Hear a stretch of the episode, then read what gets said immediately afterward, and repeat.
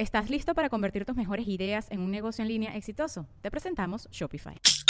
Tal vez no lo sabías, pero nuestro podcast More Than Mamis es un negocio. Y lo comenzamos, por supuesto, para desahogarnos y hablar sobre la maternidad, no para convertirnos en expertas de ventas y del e-commerce. Así que sí, necesitábamos ayuda para vender nuestro merch y poner en marcha nuestra tienda. Por eso estamos tan contentas de usar Shopify. Regístrate con tan solo un dólar por mes en shopify.com barra sonoro, todo en minúsculas. Ve a shopify.com barra sonoro para llevar tu negocio al siguiente nivel. Shopify.com barra sonoro. Bienvenidos a otro episodio de The Likes No Se Vive, un podcast de creadoras para creadores. Y en esta oportunidad tenemos a un invitado estrella, Joaco o Joaquín Baena. ¡Bien! ¿Cómo Aquí hacemos tambores.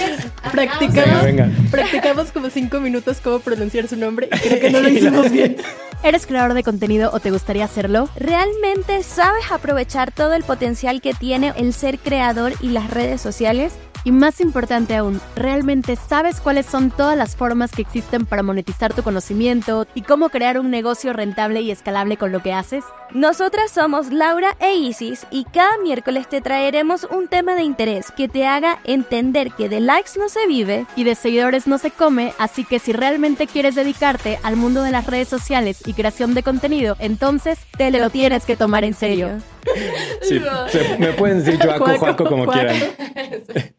Pero así como saben, en varios episodios nosotros hemos traído a creadores de contenido y a otros expertos. Eh, En esta ocasión, Joaquín nos va a hablar específicamente en modalidad experto sobre Instagram y estrategia de Instagram para creadores de contenido, que creo que es un tema que es de los más populares. O sea, yo tuve mi época de Instagramera y de enseñar Instagram.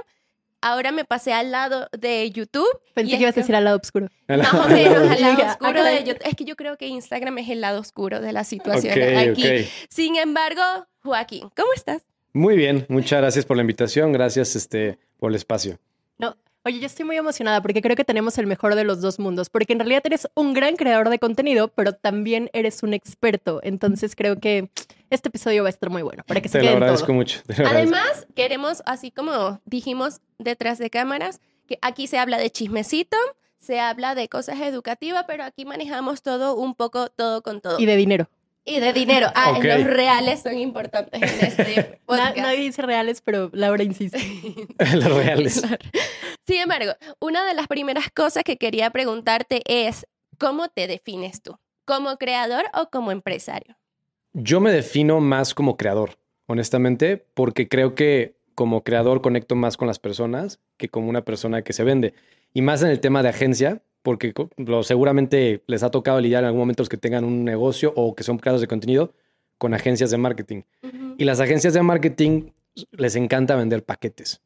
Entonces, yo soy anti paquetes, yo soy anti vendo tres posts, no, o sea, yo no, yo no puedo con eso. Entonces, como que soy como el antítesis de las agencias de marketing porque dije, no, yo quiero ser creador, posicionarme y vender soluciones como personalizadas y no de que la, la agencia. Entonces, como que prefiero irme más hacia el creador que como agencia, que como empresario o como le llames.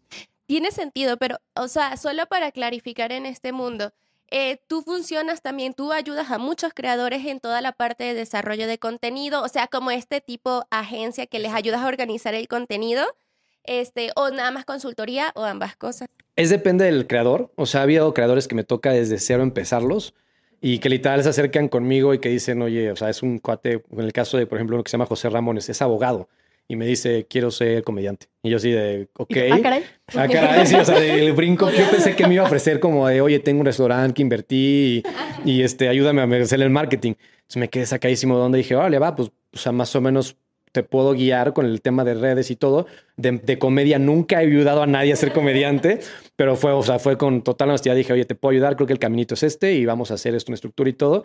Y hay otros creadores que ya están consolidados y que realmente están buscando como este, pues desde ahorita lo vamos a platicar seguramente, pero un poco más de cómo consolidan el proyecto, cómo empiezan a generar más verticales de negocio, cómo generan oportunidades de, de, de, venderse. Entonces, de todo un poquito.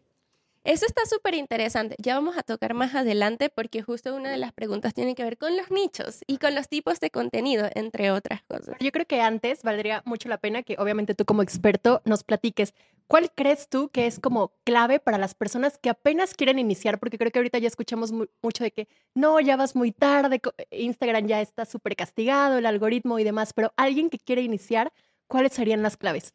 Ok, lo primero que nada, o sea, primero yo diría que Instagram ahorita está en una posición bastante buena porque gracias a la competencia que trajo TikTok y gracias a YouTube Shorts que le han metido también mucho, mucho a creadores que los que hacemos contenido largo también en YouTube sabemos que luego de crecer suscriptores es bien complicado y luego llegan así unos cuates que suben tres shorts y tienen millones de seguidores.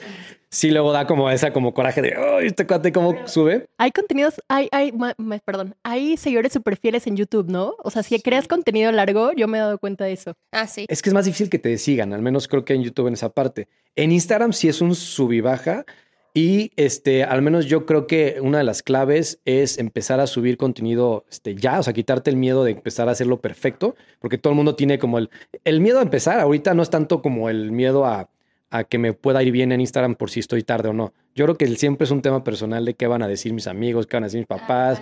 Entonces, como que es más bien quítate el miedo, nunca es tarde y mañana va a ser Instagram, mañana va a ser Threads, mañana va a ser otra. O sea, no sabemos. Ahorita Instagram está en todavía muy buen momento y con esto de la competencia hay cuentas que les están dando, o sea, impresionantemente likes y, vistas. Hay otras que están más penalizadas, pero, pero bueno, es, es un tema de estar ahí presente. Sí, creo que también una de las cosas de los miedos es que dice, o sea, de Instagram está totalmente saturado. y creo que, no sé si tú lo has percibido, pero a lo largo de los últimos cuatro años desde pandemia, tú ves como mucho contenido que uno podía crear, podía llegar muchísimas más personas y desde ahí se desató un boom sobre Instagram, de que obviamente porque todo el mundo se empezó a digitalizar muchísimo más, le vio todas las oportunidades, entre otras cosas, y a medida que fue, va pasando el tiempo, va disminuyendo lo que es el alcance y van habiendo ciertas cuestiones ahí que muchas veces se le atribuye también a la cantidad de personas que están creando.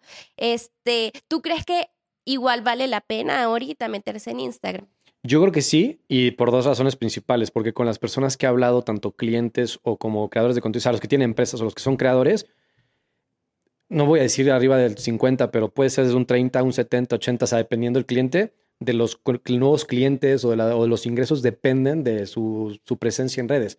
Entonces sí creo que es súper importante porque es, o sea, puede de que no te hagas el nuevo Luisito Comunica, pero mínimo te puede ir mejor que como estás ahorita, ¿sabes? O sea, es como decir, de que si tienes la oportunidad, o sea, que no importa si mañana estás acá, pero si su aumentaste tus ventas un 10%, ya eso es muchísimo para un cierto negocio. Entonces yo creo que sí vale la pena por esa sencilla razón, porque una, tienes la disponibilidad y si tienes algo de tiempo y la facilidad de grabarte o un equipo, pues creo que vale la pena hacerlo.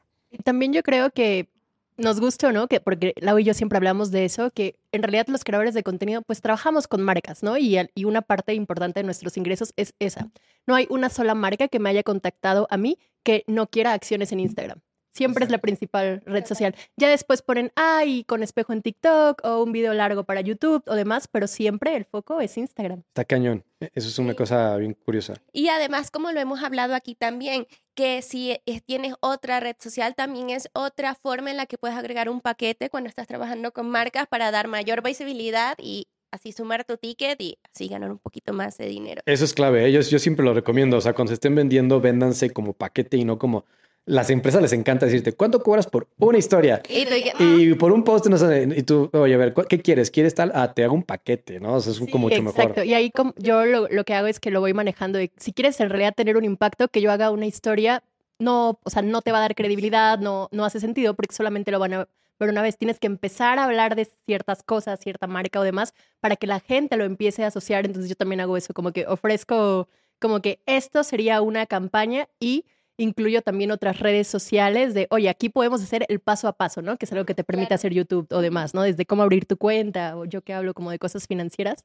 Sí, vale totalmente la pena. Pero ahora, regresando, porque a nosotros nos encanta desviarnos de la situación. Nosotros vamos ahora, a entonces, entonces, sin embargo. Sin, ah, tengo mis muletillas.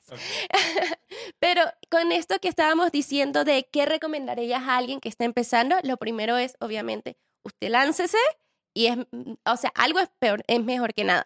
¿Qué es lo otro que tú dirías que le recomendaría a gente que está empezando? Yo le recomendaría que empiecen en un nicho.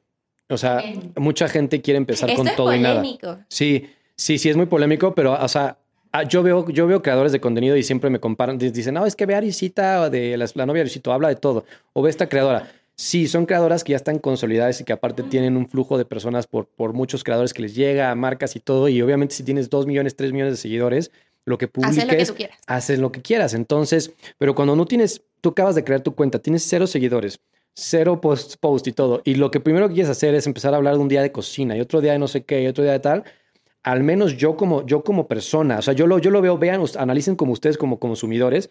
Si ustedes están viendo y de repente dicen, ah, este cuate me gustó, no sé si han visto esos videos de parte uno de cómo remodelo, no sé qué.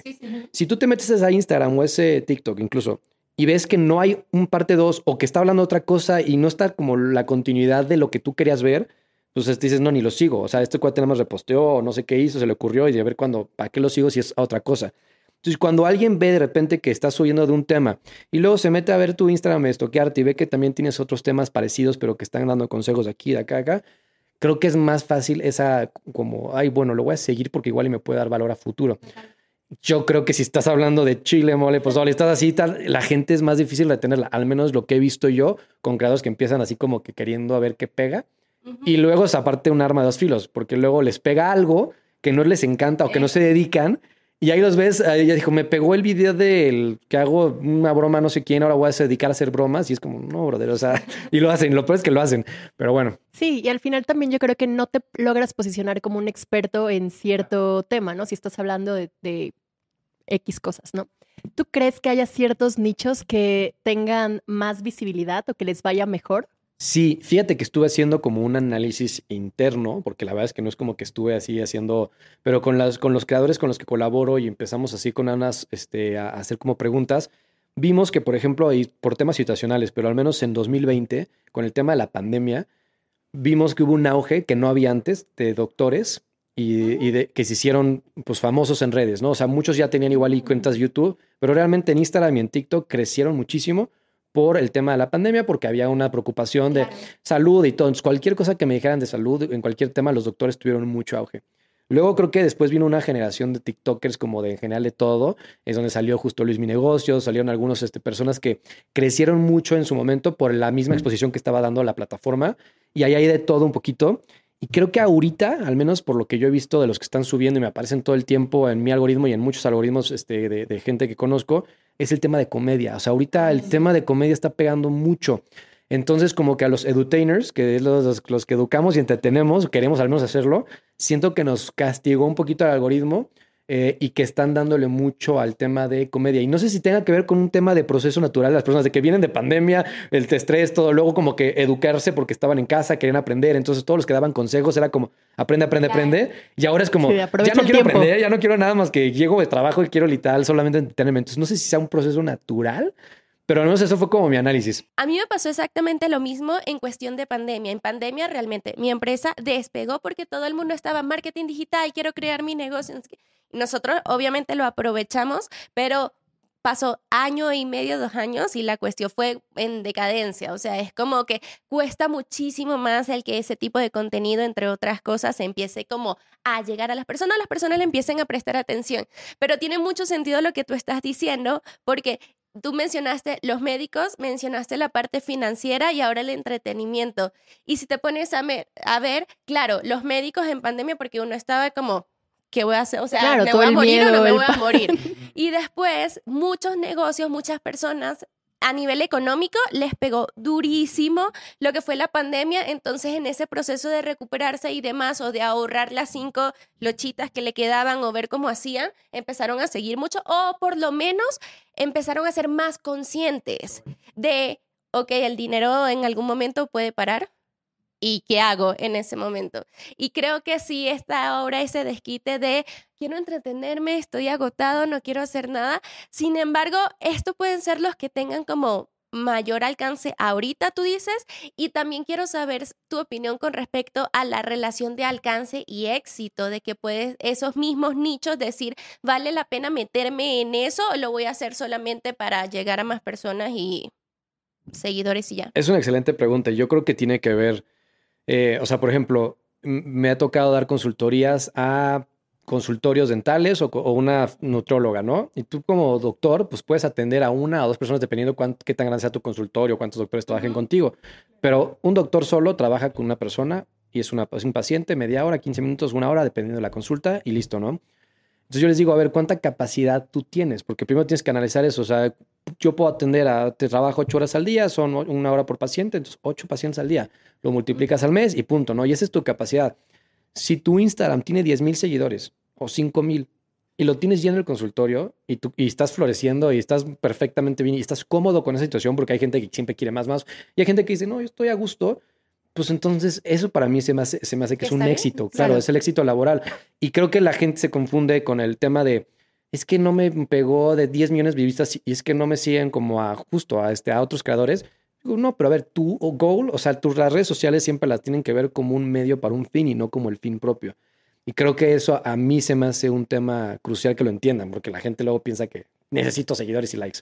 Eso te iba a preguntar, ¿crees que los creadores todavía están como muy enfocados en el número de visualizaciones que tiene un reel, de likes, de seguidores que tienen? ¿Crees que todavía no hemos logrado quitar esta barrera? Yo creo que muchos todavía, y, y más porque es un tema de educación, o sea, es como un temas nuevos, como que no sabemos todavía, son industrias nuevas, la industria va evolucionando, la gente va aprendiendo, pero sí creo que, que todavía estamos muy casados, y más por un tema también de ego y aprobación Sí, y todo, sí, ¿no? O sea, bueno, todo el mundo sí, quiere claro. likes, y si no tienes tu video likes, como que sí sientes que te pega, pero ya es un tema que si entiendes que es un tema que ahorita está aquí y mañana me puede pegar otro, y si no me pega, no pasa nada porque me va a pegar en una semana. O no me va a pegar, pero igual y voy a estar posicionándome y estoy haciendo marca, tengo clientes. Si entiendes esta parte, creo que... Y por eso nosotros este trabajo que estamos haciendo de... Pues no, no- se vive de likes, como dicen ustedes. O sea, al final del día tienes que buscar la forma de crear una, un, un estilo de vida y vivir de eso, pero pues de likes. creo que aquí entra justamente el mal de la viralización. O sea, eh, me- a mí me da mucha curiosidad porque creo que a todos nos ha pasado en algún momento. De repente un video de nosotros empezó a tener cientos de miles de reproducciones y nosotros decimos se viralizó una única vez un video y ya el resto de nosotros no se vuelve a viralizar y te pega como si toda tu vida hubieras tenido videos Como de si un millón de tu contenido ya no visualizaciones. fuera bueno, ¿no? Sí, Todo es lo que como estás que, creando. y ya no sirvo para nada y te desmotivas y te vas para el piso y uno dice, señor, más bien la viralización es como lo que está fuera de la norma y que ni siquiera es como que uno lo espera. Hay gente que se dedica este, a recrear las fórmulas para que los videos se viralicen. Pero he visto que esa- a esas mismas personas, porque he comprado cursos y he dedicado a verme, tampoco es que todos los videos se le viralizan. O sea, es una situación pero creo que desde que se creó el concepto como tal, es un mal que la mayoría... Aspiracional, ¿no? Que todo mundo, Sí. todos los creadores quieren que un... Y de compararse. Y de compararse mucho. Siento que como creador, o sea, hay muchísimas personas. O sea, yo, otro- yo hago lo que, que- algo que digo en mis pláticas, cuando doy algunas conferencias a, a- a personas que quieren hacer su negocio, lo que sea, es de que les pongo fotos de los que ganaron en los creadores del año de Elliot y no sé qué, los mejores creadores, y no conocen ni a la mitad, ni, o sea, conocen a uno. Les pongo doctores, les pongo este, eh, comedia, les pongo todo, les digo, ¿y conocen a esta persona? ¿Y sabes quién es Susi Mauricio? ¿Y sabes quién soy quién? Y dicen, no, pues tiene 17 millones en Instagram, tiene 17, 30. Y es como, no lo ubicas, ¿por qué? Porque hay muchísimos nichos, hay muchísima oportunidad. O sea, igual y a la gente no le gusta cómo yo hablo de las cosas de marketing o de redes sociales, pero le gusta cómo lo hacen otras 20 mil personas y qué padre. Pero hay unas personas que igual y conectan conmigo muchísimo y que con alguien más no. Entonces, siento que hay muchas oportunidades, pero todo el tiempo estamos comparándonos. Entonces, es como de, híjole, esta persona que hace bloggers, que es de moda, está colaborando con tantas marcas y aparte tiene muchísimas vistas. Es que, ¿por qué no puedo hacer eso? Y es que es otro, ese es como otro boleto. O sea, tienes que ir este, a tu nivel, a tu paso y obviamente justo no desacostumbrarte de que de repente te pega un video y ya, ya soy viral. O sea, ya tengo ya un video de millones, ya, o sea, ya soy famoso. No. O sea, en las redes sociales te tumban, eso, eso sí está cañón. El tema de ego, así como te lo suben, te lo te lo bajan el día bajan siguiente. al día siguiente. Oye, y en caso de que un video tuyo se haga viral, ¿cómo podemos aprovechar eso? Eh, Mira, yo, yo- hay dos, dos, es como dos partes de esa pregunta, porque a mí se me ha hecho videos en Instagram, tengo un video de 32 millones de vistas y no me llegaron ni 5 mil seguidores. O sea, ¿qué dices? O sea, es un video que, que fue un, un tema de un filtro, otro video que hice como un meme de temas de marketing. Y dices, es que puedes, no puede ser que tengas, o sea, 32 millones de personas. Estás hablando del doble de lo que hay en la met- metropolitana. O sea, es impresionante cuando lo dimensionas. Y dices, oye, y no me llegaron seguidores porque era un tema como de un meme, como comedia de marketing, pero que no, que la gente le dio risa, lo compartió, pero no conectó conmigo. Entonces, este es un arma de dos filos porque ese tipo de videos es muy difícil realmente como tangibilizarlo, o sea, que se aproveche. La forma que tienes que tenerlo es teniendo realmente contenido bueno en tu canal para cuando le vieron, si llegan a tu canal, se que con lo otro. claro. Y, o que justo el algoritmo, como ya les mostró un video tuyo, el siguiente que también sea bueno para, y que sea de tu nicho para que realmente los intentes con- convencer, pero sí cuesta. Pero ahí también está la suerte de que el que se haya viralizado sea uno que demuestre realmente Sí. lo que haces. Exacto. Porque tú puedes tener 10.000 otros videos que son educativos y te posicionan y tú dices, este es el tipo para Instagram, para las redes sociales y marketing, pero el que se viralizó El era ya un que video contaste un chiste. chiste. Sí, exacto. Y tú dices, ya no fue. O sea, Sí, o sea, para como- si fuera comediante sería famosísimo y si, o sea, justo, o sea, si tuviera un canal de este estilo, me pegaría, pero no. Entonces, por eso también vuelvo a decir lo mismo de que cuidado con el contenido que se viraliza, con lo que comparten, porque luego, pues se pueden tener videos muy, muy virales y hay cuentas que las ves y dices, oye, no manches, tiene vistas cañonas y no tiene seguidores tantos. Entonces, es un tema de justo qué tanto valor puedes dar y que a mí me funciona más un video de 30 mil vistas en Instagram para llegar a más personas, ni, si- ni siquiera a muchos likes, pero para que me sigan más que un video de un millón de risa.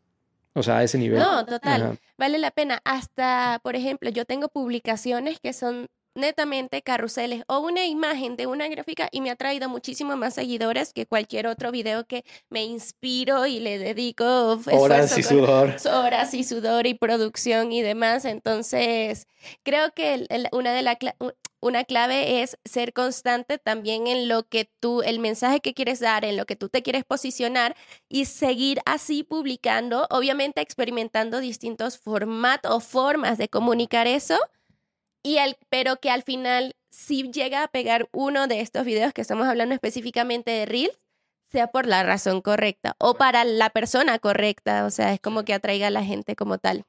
Sí, sin duda, eso creo que es bastante importante. Y en tu experiencia, hablando ahorita de los reels y demás, ¿qué funciona más? ¿Como videos más sencillos o cuando sí le metemos más producción como creadores? Mira, voy a hacer la pregunta y la, la típica respuesta que nadie quiere escuchar, pero realmente hay de los dos tipos. O sea, es que está cañón. O sea, ya hay tantos creadores que está el cuate. Yo hay un cuate que sigo en Instagram y en TikTok que es genial. Habla más como de, de casos de éxito y casos de fracaso en marcas, pero lo edita cañón. O sea, es una edición que dices, wow, o sea, parece este documental de Netflix y le va cañón. Y luego hay cuates que veo que son editores, que enseñan tips de edición y que tienen unas ediciones que dices, está increíble este video. Tienen dos mil seguidores y desde hace 20 años y no siguen y no tienen vistas. Entonces, este, creo que es un factor de, de personalidad. Creo que es un factor de, de sí variarle de vez en cuando para buscar ciertas cosas virales. Yo siempre sugiero que a pesar de que tengas tu nicho, siempre hay una forma de darle a casi todos los temas, porque no te vas a meter a todos, pero de subirte a la ola de la, de- la tendencia. Y una vez lo platicaba con un guate y dice, pero es que entonces básicamente está más subiéndote a tendencias para ver qué te pega. Y es como, no, no, no. O sea, la clave no es, si yo hablo de marketing, no voy a estar, si viene Bad Bunny a México, no voy a decir, fue el concierto de Bad Bunny y nada más voy a intentar platicarles que fue el concierto de Bad Bunny, ¿no? Porque puede pegar y puede ser un video, pero no me va a dar nada. Pero sí hay formas de decir, oye, ¿cuánto generó el concierto de Bad Bunny? En, en- eh, ¿Cómo lo promocionó? ¿Sabías que ni O siquiera como tú- lo que hizo Taylor Ajá, Swift. Exacto, que dices, oye, Taylor Swift no lo ha vendido, ya se vendió, o sea, nada más es por el hecho de que ya tiene una base de seguidores. O sea, hay muchas cosas interesantes alrededor de tu tema y eso mismo puede ser con un doctor.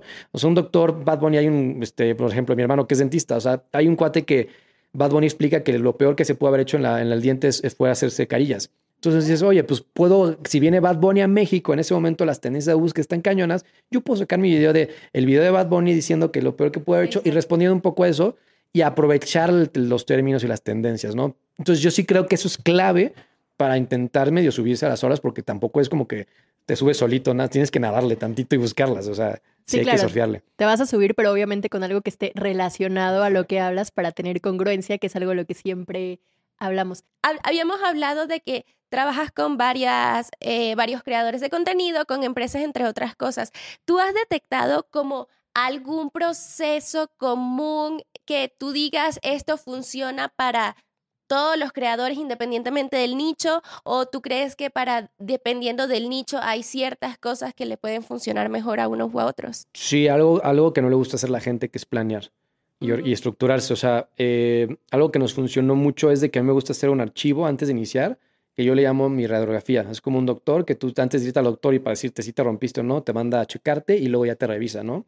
Entonces yo lo que hago es ese análisis de decir, bueno, si no tienes redes, ¿dónde quieres estar? ¿Con quién te gustaría colaborar? me gusta hacer mucho la pregunta con qué marcas te gustaría que te relacionaran, este, aunque seas creador, ¿no? Porque igual y tú dices, oye, a mí me gusta mucho Nike. Ah, es muy diferente que digas Nike a que digas cualquier otra marca. O sea, como que hay un estilo que trae detrás.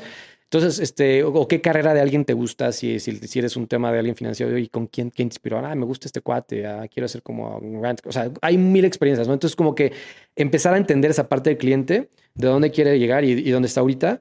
Y algo que nos funciona mucho es literalmente sí planear, grabar en adelantado y tener ciertos videos que estén como procesados y editados para que ellos puedan ir subiendo en la semana. Creo que los que hacemos ese proceso son los que más éxito han tenido, los que han sido constantes, los que han seguido los consejos y eso, ¿eh?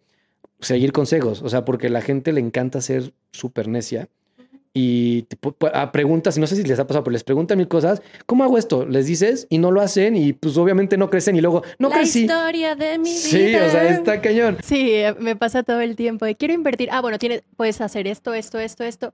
Tres meses después que tenemos otra sesión, ¿cómo avanzaste? No, nada, no abrí las cuentas. Ah, ok. No, lo mismo sucede en YouTube. Esta es la estructura del video. Si quieres hacer esto, un podcast, empieza así, hace esto. Es que dos meses después veo los videos y yo digo, ¿y dónde quedó lo que recomendación? Lo único que hizo fue subirlo, pero todo lo demás no. Y es como...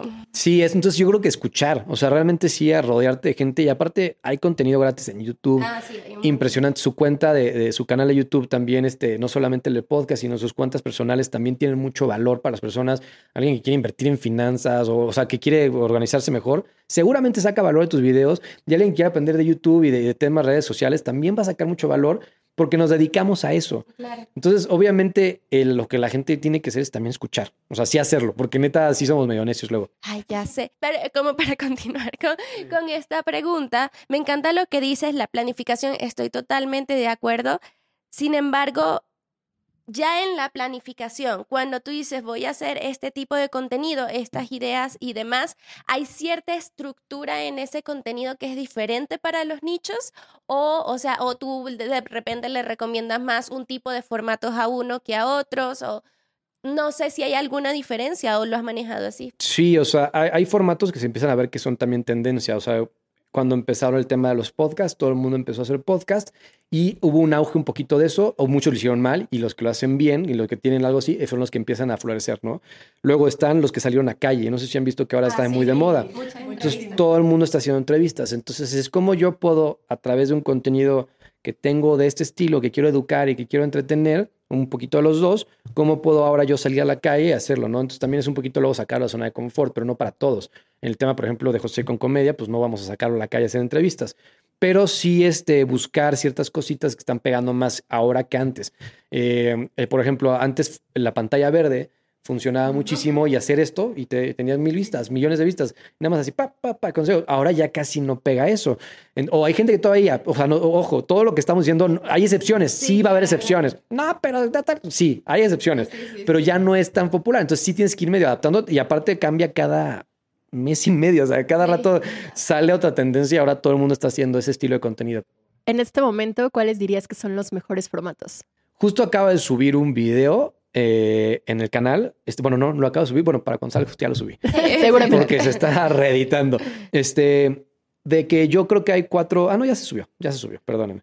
Que son cuatro estilos que yo veo mucho. Este, más que, más que YouTube, esto es para, más para Instagram.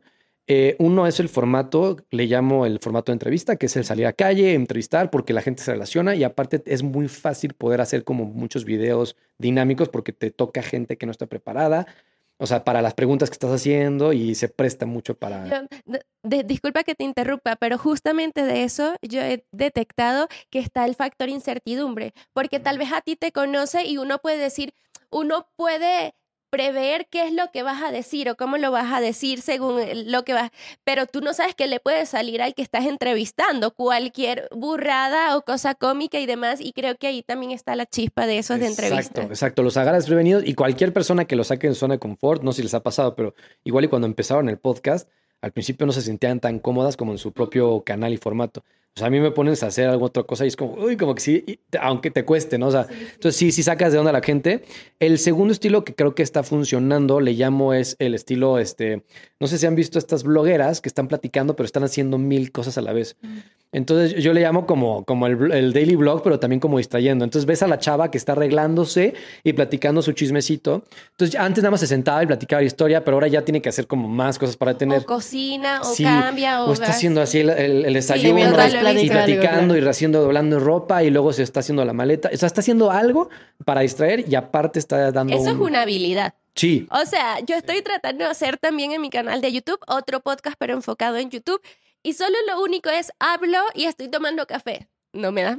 O sea, no funciona. Y ya se me complica. Ya se me complica la situación, me echo el café encima, o sea, es toda una Sí, situación. pero yo no sí sé cómo una- pueden hacer el Get Ready With Me y, Y estar hablando y llevar están el hilo de delineando la aquí mientras... Ay, no. sí, es complicado. O sea, no todos pueden, pero, pero Sí. es un contenido relativamente, o sea, si lo ves, si lo ves en cuanto a nivel producción, es facilón hacerlo porque pues, te pones y nada más estás platicando y tú estás haciendo tu día a día, hasta aprovechas el tiempo. Hasta eso está, está mejor. Ese creo que ha funcionado mucho porque distrae a las personas. Luego está el formato podcast, que, que la verdad es que sigue pegando y va a seguir pegando porque es un formato muy noble en el aspecto de que te puede permitir hacer clippings, o sea, Sí. clipear, te puede permitir cortar ciertas cosas que igual no Para te el gustaron. creador es mucho más fácil porque Exacto. creas mucho. Y ya a te genera contenido todos los Exacto. días. si si grabas quieres. tú tres días, en un- eh, tres horas seguidas este, con tres creadores en un día, puedes tener contenido para todo un mes. O sea, o sea, si sabes cómo, cómo hacerlo, ahí, ahí, ahí depende qué tanto formules preguntas, cómo hagas pausas y todo para poder hacer los cortes, que Sí, también son importantes. Que a mí me pasó que yo intento hacer eso y que luego digo, chinos, que hablo demasiado y no cortaba. Entonces, bueno, voy a callarlo para que corten aquí. Aquí, cortes. ok. Y el, el otro estilo de contenido le llamo el contenido sin esfuerzo, que la verdad es que lo he visto mucho en creadores, pero ya más de nicho. Y so- eh, es, no crean que no es sin esfuerzo, pero así le llamo yo. Eh, es un contenido que veo que, por ejemplo, le pegó mucho a un cantante en Inglaterra que ahorita hasta cantó para la reina antes de morir y en su cumpleaños. Y le funciona mucho a como artistas que están en su cocina, que no tienen que estar en un estudio, no tienen que estar haciendo nada y nada más hacen lo que suelen hacer. O ya sea que estén cantando, pintando o haciendo algún tipo de edición. Me ha tocado mucho en nichos específicos que hacen ese tipo de contenido de que es literal en su sofá y les pega muy bien porque la gente cuando ve ese lugar, esa cocina, ese sofá, están pensando, ya saben que viene, saben que viene algo, entonces lo están esperando y no y ese creo que es más para personas que se dedican a hacer algo manual, o sea, algún tipo de, o sea, es como que esos son como los nichos que detecté al menos al día de hoy. Obviamente hay infini- infinidad de temas ya si te dedicas al tema de blogging y de travel blogging y todo, pero creo que esos cuatro al menos son los que he visto mucho que están creciendo. Muy bien. Cool. No, está interesante. Como la. Ah, me gusta. Hay que experimentar, Easy. Experimentamos Así, para a, nuestra a- a cuenta de partir del Instagram. siguiente mes, nuevos formatos. Aquí les, color de les vamos a confesar. Y sí, y yo dentro de todas las ideas de este podcast también hemos estado hablando qué otras cosas hacer, porque no es, ahorita estamos muy dirigidas a y, eh, las conversaciones que episodios. tenemos, a los episodios, pero decimos como, ok, para crear más contenido en Instagram sobre otras cosas y subir para shorts. Entonces, una de nuestras propuestas, ustedes díganos si les interesa o no en los comentarios, sería el Si nos quieren ver sufrir. si nos quieren ver sufrir, es ponernos en los zapatos de creadores de contenido.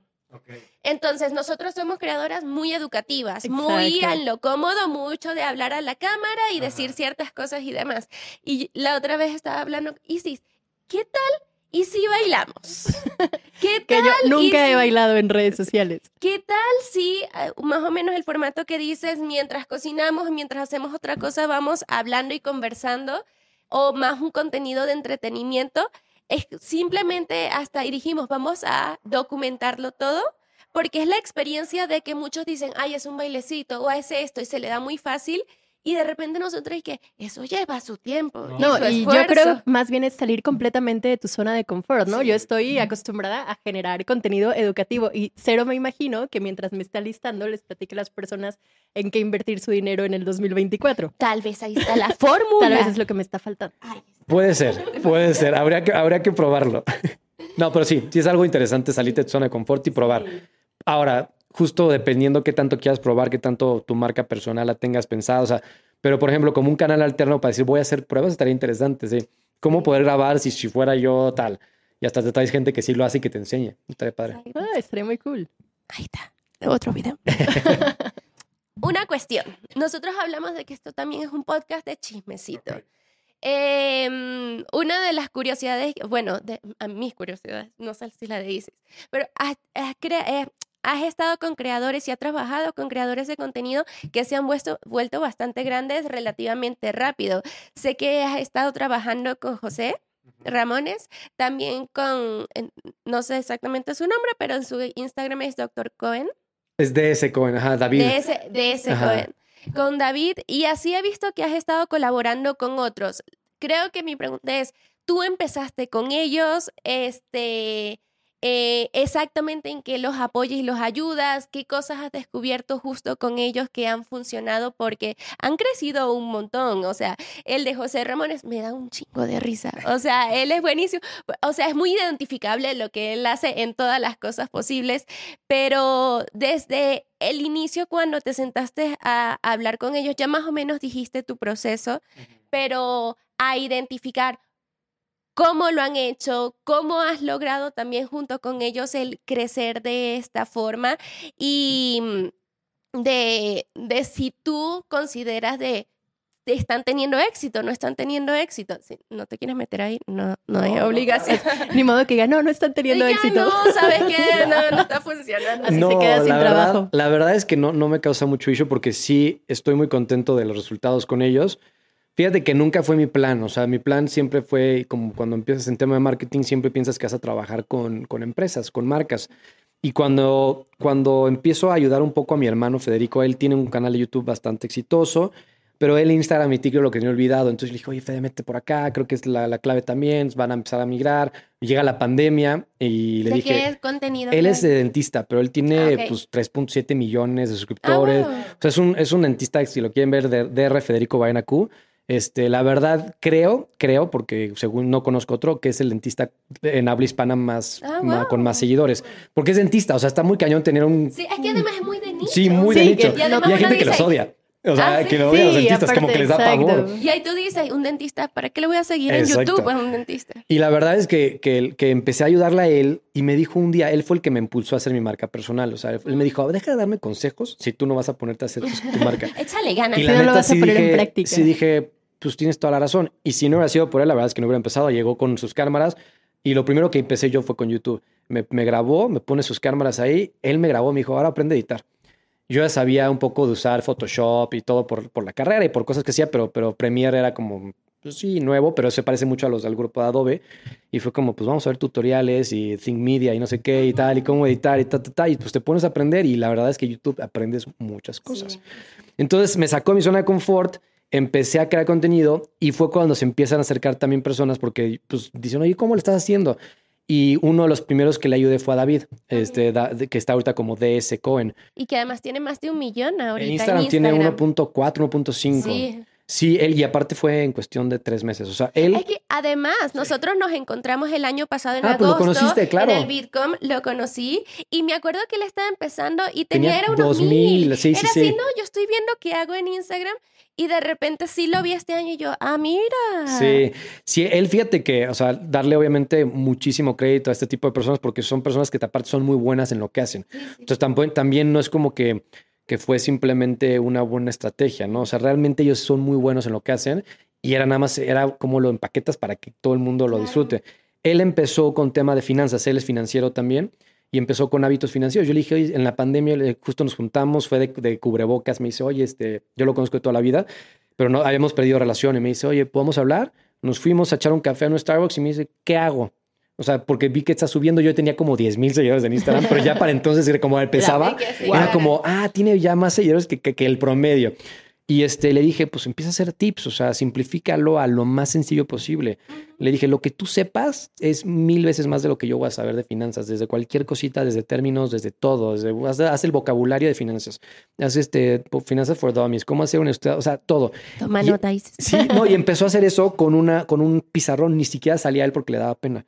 Entonces empezó a- a- grababa el pizarroncito y, y hacía, ¿cómo hacer el, el- el- el balance general de una taquería? Y pum, empezaba a pegar. Porque, y luego le ponían, quiero de una que vende hamburguesas, una de hot dogs. Y empezó a hacer mucho de tema de así. Y luego ya empezó a migrar hábitos, pi- a- empezó con hábitos financieros y luego ya está ahorita en hábitos personales y ya como un poquito más, pero los vive. O sea, es una persona que los vive y los hace. Entonces, por eso es congruente con eso, ¿no? Y la verdad es que, que simplemente fue como sacarlos, de, o sea, no, tampoco me voy a dar el crédito de no, o sea, es, es darles consejos de lo que funciona en redes y que ellos también lo sepan ejecutar, vuelvo el mismo del poder de, de escuchar también, porque hay gente que les dices y no lo hacen. Entonces, es- ellos lo es- escucharon en su momento, lo hicieron y la verdad es que lo han hecho muy bien. Con José es, un, es algo similar, o sea, es- él sí fue desde cero, o sea, él era abogado a comediante y fue, ahí sí fue desde crear una comedia friendly, a, él le gusta mucho, le gustaba, me dijo desde un inicio, quiero, quiero una carrera como Eugenio Derbez y gracias a Dios incluso ya pudimos colaborar con él y grabar con Eugenio. Ya vamos para Sí, allá. vi. Sí, Vamos este, para allá. pero, pero entonces fue como, ok, él tiene una comedia familiar. Entonces no puedes, el primer video es de echarte un güey, un pendejo, no sé qué, porque Claro. te vas a cerrar. Luego, oye, no vas a hacer solamente un personaje, porque los que hacen comedia de solo un personaje, que hay muchos, son muy buenos, exitosos, pero después cansan. La audiencia se cansa. Entonces, y, y las marcas, ¿cómo vas a colaborar? Porque le dije, quiero colaborar con tal, tal. Bueno, pues ¿por qué no creamos el amigo que hace esto para que puedas tener un punto de contacto con la marca de deporte, el amigo deportista? ¿Por qué no creas el amigo que todo el tiempo usa traje y nos empezamos a burlar a Diego Boneta en ese momento con Diego Bone y este y para que puedas si mañana Ferragamo o una marca de trajes te quiere patrocinar lo puedas hacer y es más orgánico. Entonces le creamos esas verticales de negocio, oportunidades para después colaborar y fuimos creando personajes y la gente le sigue pidiendo de que ahorita le piden al abogado, al abogado, al abogado o el o Diego Bone y es como no Algún personaje. Sí, y no lo quieres, no lo haces a fuerza para poder seguir teniendo diversificación, para poder, Claro. no que no te cases con solamente una cosa si quieres eventualmente monetizar más cosas, ¿no? Porque pues, eh, hay que verificar. Entonces, hemos hecho eso algunas veces eh, con algunos clientes. Y pues eso, o sea, básicamente es darles consejos y que los, los sigan. O sea, la he tenido mucha suerte también. O sea, ha sido un factor también tener buenos clientes. La clave, ejecuten, porque creo que, o sea, eh, justamente ahorita que mencionaste Think Media, este Sean Connell en una de sus conferencias dijo que el fracaso, el, el mayor, la mayor causa de fracaso de cualquiera en YouTube o en redes sociales en general es el hecho de no crear y que las personas al final están esperando el tener ciertos resultados por un trabajo que no hacen. Es como no tienen resultados por algo que no hacen. Entonces, creo que ahí está como el talón de Aquiles de todo el mundo, la desesperación de ya quieren con un video tener resultados o en una semana publicando ya quieres ver cosas. Y sí, la realidad es como hay 10.000 temas con eso, pero me, me, me encanta lo que dices. Este, porque se ve que desde un inicio le están como creando y armando un, no, no, no voy a decir un personaje, pero sí les dices a las personas como muy bien pensado y que me encanta el hecho de, oye, si tú quieres trabajar con estas marcas o quieres ser percibido por así, no vas a estar diciendo estupideces de esta forma porque ya te eliminas todo lo que tú pensabas hacer. Y que eso que tú dices de este último de José, de que te están pidiendo mucho sobre una, eh, un personaje, que ahí es lo que habíamos hablado, de que tal vez alguien que no conoce dice, ah, pero me le están pidiendo mucho, me puedo, puedo viralizar más, voy a crecer más rápido, voy a seguir haciéndolo, pero te empiezas a encasillar y no estás cumpliendo con los objetivos que quieres. Entonces, tomen nota, Y en jóvenes. realidad, igual algo que dijiste hace rato de, ok, si queremos colaborar con ciertas marcas y demás, empiezas a crear como el caminito para que ese tipo de marcas te busquen. Generalmente creo que un error es que los creadores piensan que, ah, bueno, yo voy a crear contenido, contenido, contenido y las marcas me van a buscar. En realidad uno empieza a trabajar antes para las marcas, ¿no? Si yo quiero que X marca me contrate, pues empiezo a hablar algo relacionado para empezar a ser visible para ellas. Y aquí viene cómo llegaron a Eugenio Derbez y a colaborar con él. Sí, chismecito. Sí, es, es un tema súper interesante. Eh, fíjate que tiene un gran equipo. O sea, Eugenio, hay gente que no sé por qué razón, porque la verdad es que es una persona súper trabajadora y tiene una ética de trabajo impresionante. Este, trabaja todo el día. La verdad es que pobre, o sea, sí se ve que está a full. Eh, y la gente en redes sociales como que no sé, le tiene odio y amor. O sea, hay gente que lo ama y hay otros que lo critican mucho. Eugenio tiene un equipo muy bueno, tiene una manager este, y tiene, tiene su personal. Y a través de unos videos que, que les gustó a la manager, nos contactaron. O sea, Ah, realmente... ellos los Wow. contactaron a Sí, ustedes. afortunadamente, eh, o sea, todavía no, no pudiera decir de muchos otros que estamos por, por ahí por hacer porque no se ha concretado y no, no, Sí, no, sí. no por un tema de que lo, lo vaya a cantar, Próximamente, pero es, Sí, es sí, más sí. como un tema de eso que sientes que lo vas a arruinar si lo dices porque no se va a Sí, hacer. no te preocupes. Entonces, este, pero hay otros creadores de ese estilo, o sea, de ese nivel. Eh, bueno, ya como genio, a mí se me hace el top de comedia, sí, claro. eh, pero, pero por ahí que también se están haciendo y concretando cosas, pero han buscado ellos a José este, por lo mismo, porque es una comedia familiar, porque es una comedia y, y todos con diferentes personajes, o sea, con diferentes propósitos. Uno lo contacta porque quiere ser el abogado, otro quiere, otro quiere, quiero que seas el amigo buena onda, no sé qué, que hace esto. Entonces, creo que sí, como dices, es súper importante saber a dónde quieres llegar porque si no, te haces viral de algo y tú dices, ahora voy a hacer todo, todo el tiempo esto, esto, esto, y ya te cierras esas puertas que pudieran llegar en un año. O sea, porque con José empezamos en octubre del año pasado. Su primer video lo subió en octubre del año pasado y ahorita está haciendo todo eso. Entonces, sí es crucial eso, pero también, o sea, ellos nos contactaron y obviamente no aplicamos la de, pues la de, ay, claro, sí, vamos a reunirnos y peloteamos ideas y nada. Sabíamos con quién estábamos hablando. Entonces, mi primera recomendación fue, hagamos una presentación buena, propuestas de ideas este, ellos están acostumbrados a scripts, están acostumbrados a, escenarios, a, vestuarios. Estudias, en este caso, una persona, pero es la marca. ya estás hablando con alguien que está en Hollywood, entonces, oh, ¿cuánta gente no llega y pues, lo maquillan? O sea, le, le, dicen qué hacer y aparte él es director. Entonces, entonces dijimos, vamos a hacer algo bien. Entonces hicimos una presentación con ideas de lo que le funciona a, a José, sus personajes, sus tipos de contenido que hace, que es como el amigo de la imitación, ta, ta, ta Luego hicimos las propuestas, siete propuestas de video. Luego hicimos scripts de posibles. O sea, tampoco, pero dijimos para que vea algo trabajado. Propuesta de lugares de grabación y de vestuario. Y se le mandó. Y en ese inter fueron 20 veces back and forth de correcciones de scripts y todo. Sí funcionó porque literal sí fue de que. Y luego nos marcaban y nos decían, es que no lo entiendo, no sé qué, no me gusta. Grabamos él y yo como si yo fuera Eugenio y él, como, él actuando como él, improvisado, pero para decirles, esto es lo que visualizo. Al final no fueron los videos más exitosos porque la comedia y el mensaje que queríamos mandar era uno específico que quería Eugenio transmitir. Pero este, teníamos unas ideas también chistosas, pero en ese momento la verdad es que estás tan nervioso, me tocó a mí grabarlos y dirigirlos y era como me sentía, sí, o sea, ven el celular así. Yo de, amigo, amiga, date cuenta, despierta. Entonces sí estaba muy nervioso y la verdad es que, que te toca como medio fake it till you make it, o sabe que haz como si tú eres director y sabes, y ya grabando tres silencios, o sea, ya sabes, o sea, y este, y, pero fueron una gran, gran forma de trabajar, eh, de, conocer cómo se trabaja a ese nivel y aparte de saber que también la comedia en televisión y la comedia en TikTok sí hay un mundo de diferencia. Tú dijiste, ah, perdón. Solo le quería preguntar si alguna vez te habías imaginado que ibas a llegar hasta ese punto. No, la verdad no, ¿eh? O sea, o sea, siempre estuve en contacto con algunas eh, celebridades en los últimos años por la agencia que trabajaba, que se dedica a representación de destinos turísticos, todavía apoyo en algunas marcas y en algunas cuentas, pero, pero me tocó conocer artistas, me tocó, pero más como yo, como contratándolos y los veía de lejitos y te hablas con el manager, no te hablas con él y todo. Y poder crear una marca personal y en dos años saber que estás ahí no es como que me va a hacer a mí mejor que otra persona, porque, pero fue una experiencia que a mí dices, wow, o sea, ya, sí, o sea, igual y ni siquiera aparte me trajo mil cosas, pero sí me dio como un espaldarazo a mí de decir, estás haciendo las cosas bien, síguele. O sea, como por ahí va la cosa, ¿no? Entonces, bueno, en eso, en eso estamos. Ay, tú mencionaste que tal vez no son los videos los que más alcance o mayor cantidad de visualizaciones tiene este José, pero ¿crees que igual eso tuvo como sus consecuencias en el sentido en el lo que está detrás de que uno piensa como, ah, sí, pero hizo una colaboración con Eugenio Derbez, pero su video generalmente alcanza, muy inventar, un millón de vistas y este alcanzó 800 mil, entonces no le fue tan bien. Sin embargo, tú que estás atrás y como para que las personas también vean que no todo es números, a partir de ahí también para José sucedió algo. Claro, o sea, fue, o sea, yo siempre digo que hay momentos en los que, que la vida te pone situaciones que las aprovechas o no eh, ya sea un trabajo que igual y no vas a recibir paga, pero te va a dar experiencia o una oportunidad como estas.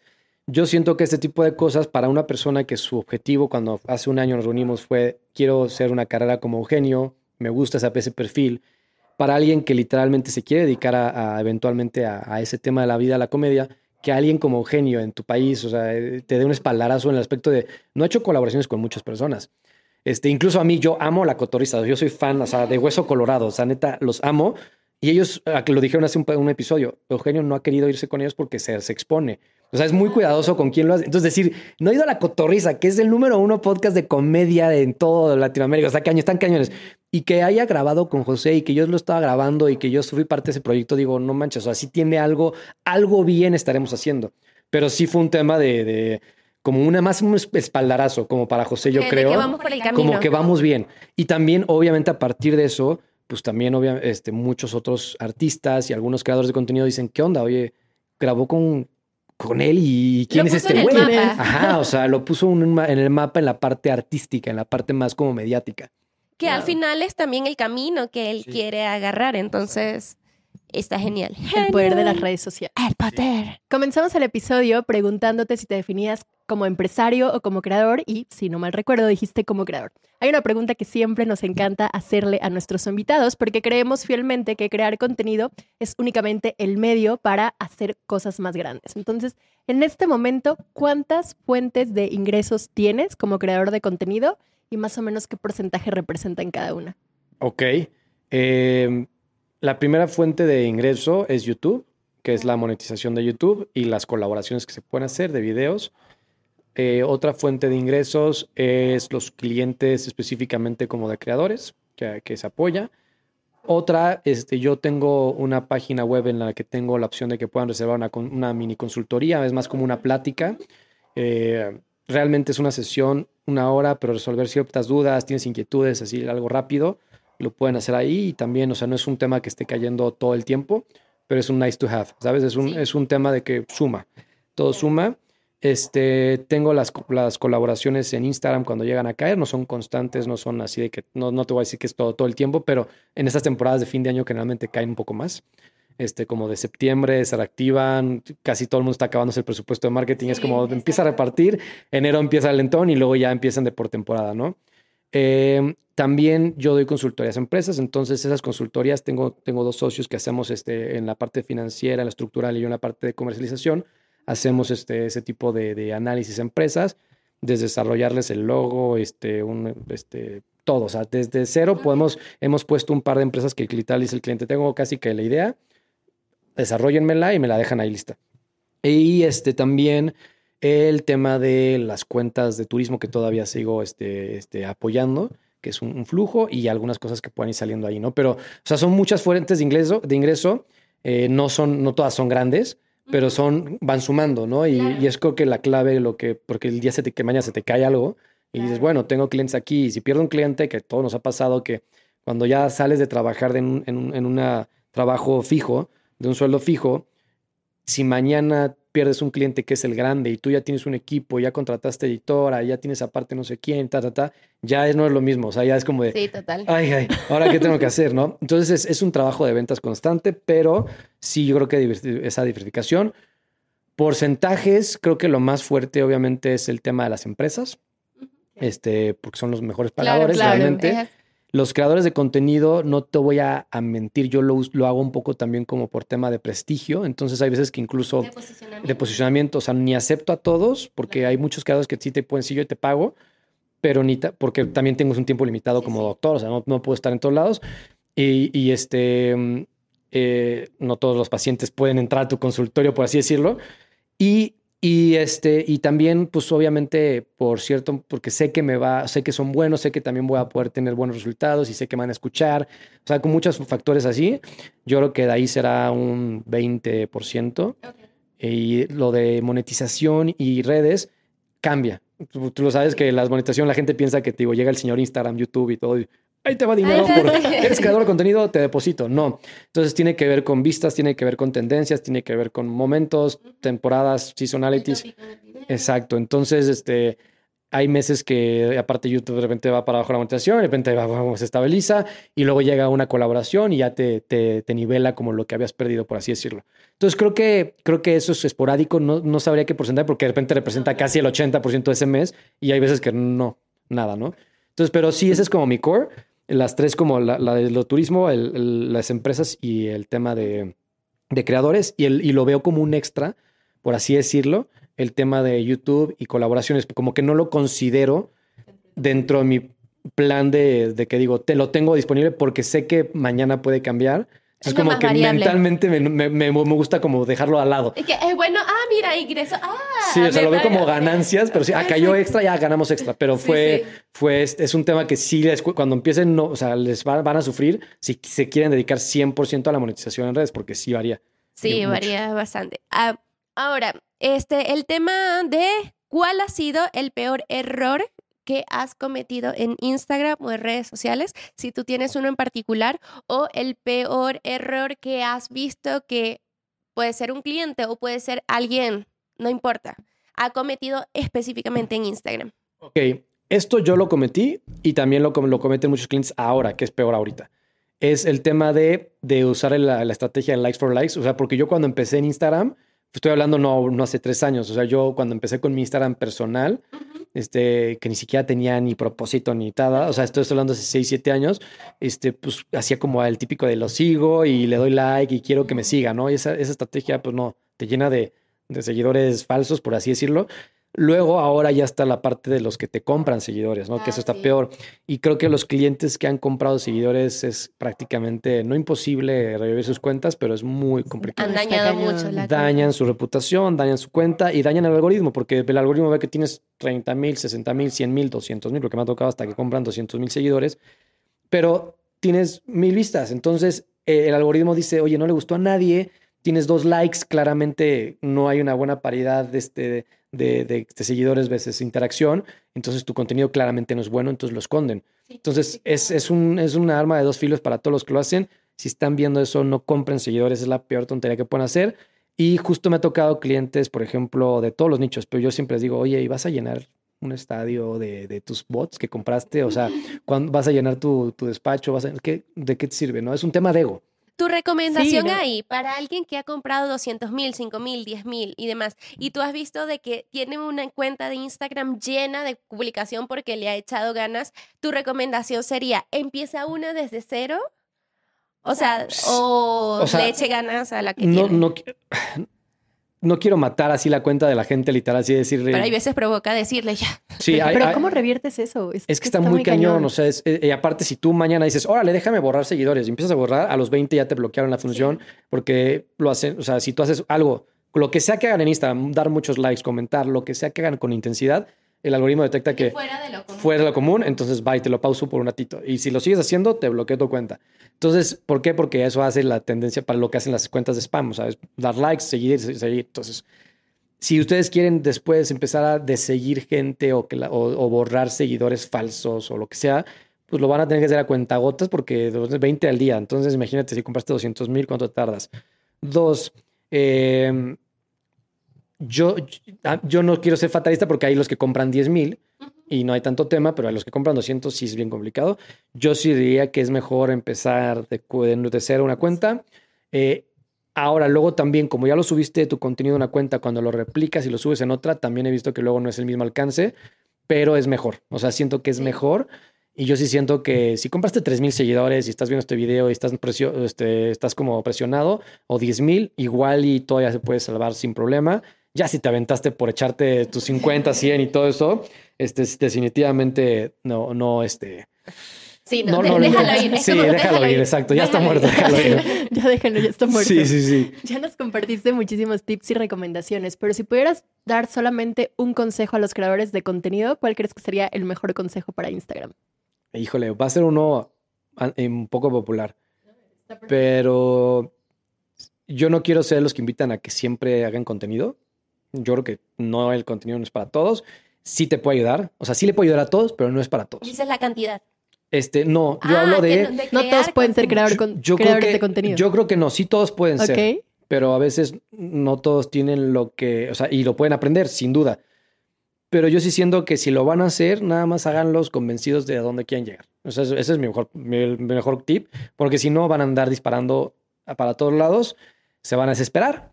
Ya están los típicos que crean una cuenta un día, no les funciona y luego se se hacen otro, entran a otro trabajo y quieren hacer ahora mi cuenta de secundaria de este, esto y no les funciona en Instagram, entonces la dejan a los seis meses y entonces están en proyectos que solamente fracasan y, y no creo que sea bueno, o sea, porque sí aprendes a fracasar, por así decirlo, que es bueno, te da aprendizaje, pero te desespera mucho.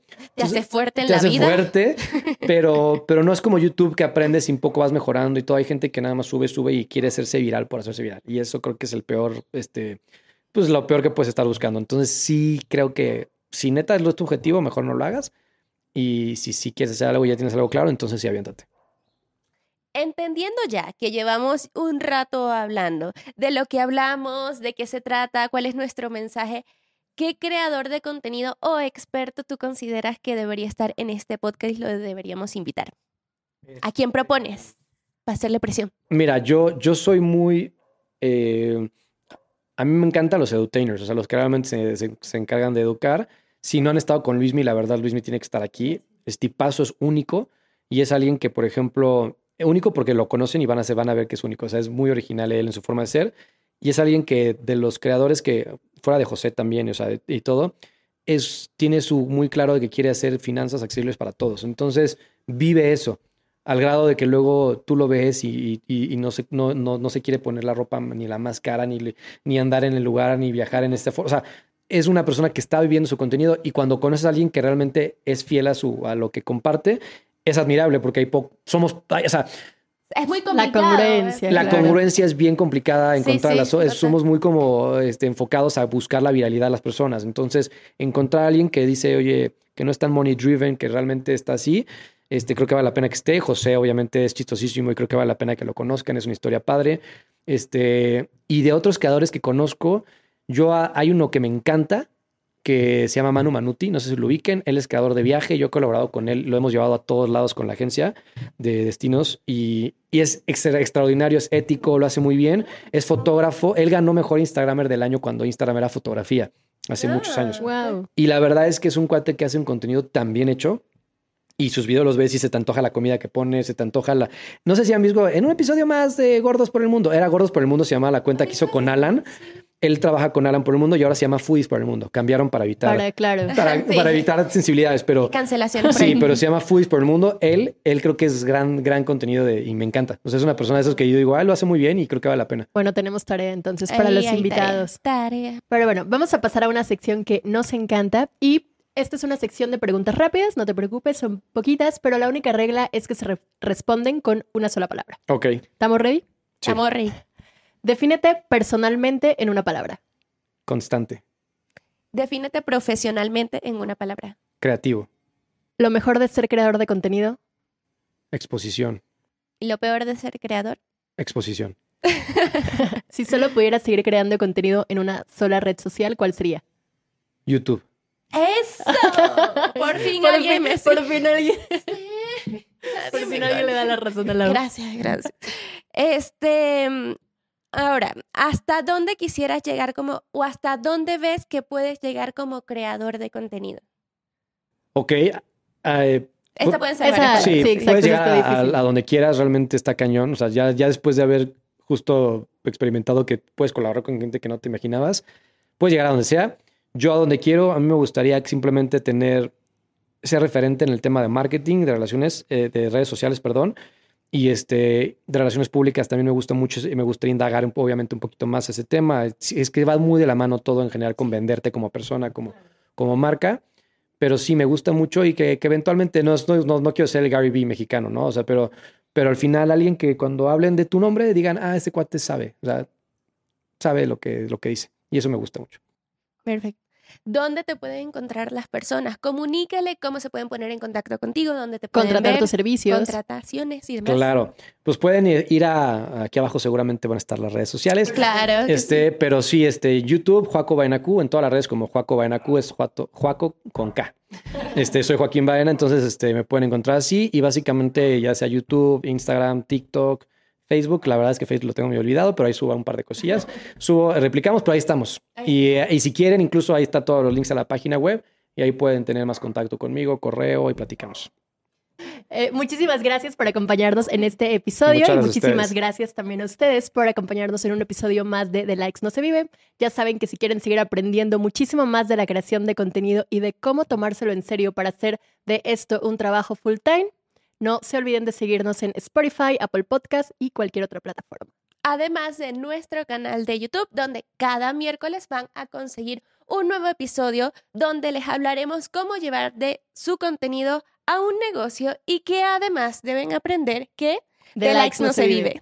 Hello, it is Ryan, and we could all use an extra bright spot in our day, couldn't we? Just to make up for things like sitting in traffic, doing the dishes, counting your steps, you know, all the mundane stuff. That is why I'm such a big fan of Chumba Casino. Chumba Casino has all your favorite social casino style games that you can play for free anytime, anywhere with daily bonuses. That should brighten your day a little. Actually, a lot. So sign up now at chumbacasino.com. That's chumbacasino.com. No purchase necessary. VGW Group. Void were prohibited by law. See terms and conditions. 18 plus. ¿Estás listo para convertir tus mejores ideas en un negocio en línea exitoso? Te presentamos Shopify. Tal vez no lo sabías, pero nuestro podcast More Than Mamis es un negocio y lo empezamos por supuesto para desahogarnos y hablar sobre la maternidad, no para convertirnos en expertas de ventas y del e-commerce. Así que sí, necesitábamos ayuda para vender nuestro merch y poner en marcha nuestra tienda. ¿Y cómo suena con Shopify? Llegó otra venta. Shopify es la plataforma de comercio que está revolucionando millones de negocios en todo el mundo. Ya seas un emprendedor desde tu casa o desde donde sea, Shopify es la única herramienta que necesitas para iniciar, administrar y hacer crecer tu negocio sin dificultades. Con Shopify puedo gestionar pedidos, envíos y pagos desde cualquier lugar, brindándote toda la información y estadísticas de tus ventas al detalle. Regístrate para un periodo de prueba con tan solo un dólar al mes en shopify.com barra sonoro, todo en minúsculas. Ve a shopify.com barra sonoro para llevar tu negocio al siguiente nivel. Shopify.com barra sonoro.